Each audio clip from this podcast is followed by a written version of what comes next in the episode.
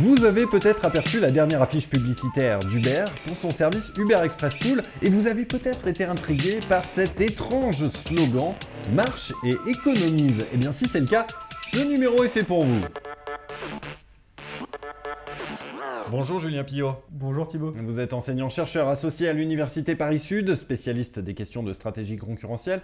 Alors, est-ce qu'il vous a étonné ce marché économiste d'Uber Express Pool? Je rappelle le principe, hein, bien sûr, quand on marche, c'est gratuit, mais au-delà de cela, euh, ce service, il propose de prendre en charge et de déposer des clients non plus à leur adresse, mais à proximité de celle-ci, en échange d'économies tarifaires. Si j'ai été étonné, pas vraiment en fait. Pas vraiment. Non, pas vraiment, parce que cela répond à un problème stratégique majeur pour Uber, celui de sa compétitivité tarifaire, ni plus ni moins. En fait, quand on y réfléchit aujourd'hui, les tarifs d'une course en UberX sont très proches de ceux qui peuvent être présentés par les compagnies de taxi traditionnelles ou de VTC, qui eux, en fait, dans le même temps, sont montés en gamme et ont imité bien des fonctionnalités et services d'Uber.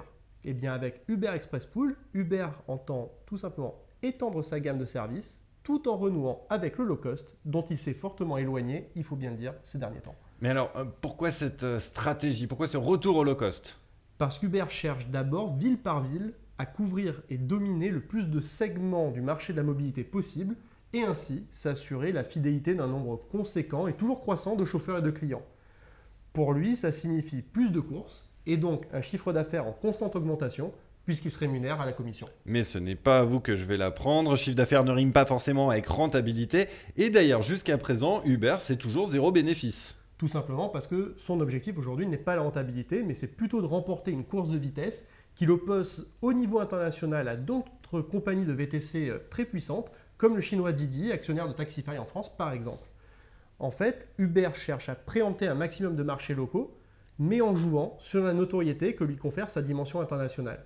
Et jusqu'à présent, les investisseurs ont toujours validé cette euh, stratégie. Ils continuent à le faire d'ailleurs. Ils continuent à le faire, ils continuent de miser sur Uber, car ils pensent qu'il peut à terme largement dominer le marché mondial de la mobilité urbaine, en fait devenir demain le Amazon du transport. Alors je voudrais qu'on résume peut-être un peu crûment.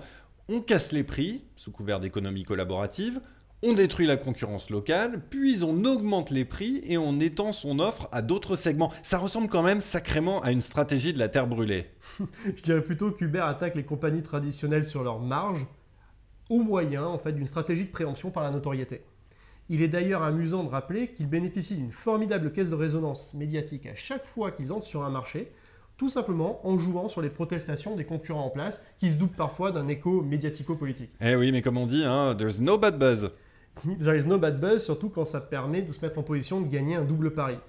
D'abord, il mise sur le fait que les clients ont une préférence pour le pionnier, qui se trouve également être celui qui dispose de la plus grande capacité à agréger un nombre important de chauffeurs.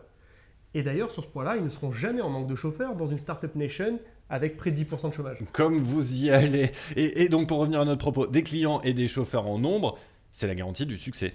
Exactement, ça crée ce qu'on appelle en économie des effets de réseau. Reste alors à remporter le deuxième pari, c'est celui de la fidélisation des chauffeurs, pour tout simplement qu'ils n'aillent pas travailler pour la concurrence. Et c'est ce qu'ils parviennent à faire à travers leur algorithme adaptatif. Alors dites-nous-en un peu plus sur cet algorithme adaptatif. C'est un algorithme qui va analyser en temps réel la structure de l'offre et la demande dans une, dans une zone géographique hmm. donnée. C'est de cette analyse que va ressortir des incitations financières dès lors que l'offre de chauffeurs disponible est inférieure à la demande qui est adressée au moment T. Du coup, les chauffeurs ont intérêt à travailler à des horaires difficiles et à se positionner dans des zones un petit peu moins denses.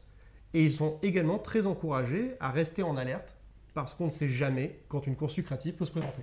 Alors d'ailleurs, j'ai lu récemment une interview euh, dans Le Point du patron d'Uber, euh, excusez-moi pour la prononciation, Dara Khosrow Shahi, qui voit en fait dans cet outil, c'est intéressant, un outil de réduction des inégalités sociales. Eh bien, je vais lui en donner partiellement raison. Ah oui Oui, parce qu'effectivement, lorsque Uber entre sur un marché, eh bien, ça développe l'offre de mobilité, notamment vers les territoires périurbains, ça tire les prix vers le bas et ça offre aussi des opportunités de travail. Ah oui, mais vous avez dit partiellement, alors en même temps Eh bien, en même temps, il ne faut pas oublier que l'activité d'Uber repose sur du travail qui est précaire, et ça repose également sur une forme de dépendance économique introduite par l'algorithme, tel qu'on a présenté tout à l'heure. Et eh bien cette dépendance économique, d'une certaine façon, on peut s'interroger de savoir si elle n'est pas encore plus forte que ne le serait un lien de subordination dans le cadre d'un travail salarié classique. Oui, puis euh, on peut même aller plus loin en disant qu'il y a une flotte autonome en préparation. On annonce la voiture autonome pendant 5 ou 10 ans. Et Uber fait partie des entreprises les plus avancées dans ce développement. Oui, Uber a investi massivement en RD autour de la, la, voiture autonome. Mhm. C'est véritablement son next big thing. Euh, et qui dit mobilité autonome dit fatalement pas de chauffeur à payer. Eh oui, bien sûr, mais on va quand même terminer sur une bonne note. Uber a annoncé vouloir investir en France dans un centre d'innovation dans les transports du futur. Cocorico Officiellement pour la qualité de nos ingénieurs, mais on peut imaginer que les incitations fiscales au premier rang desquelles notre fameux crédit d'impôt recherche n'y sont pas totalement étrangers. oui, effectivement, mais là n'est pas le sujet. On en reparlera sans doute très prochainement. Merci Julien. Merci Thibault.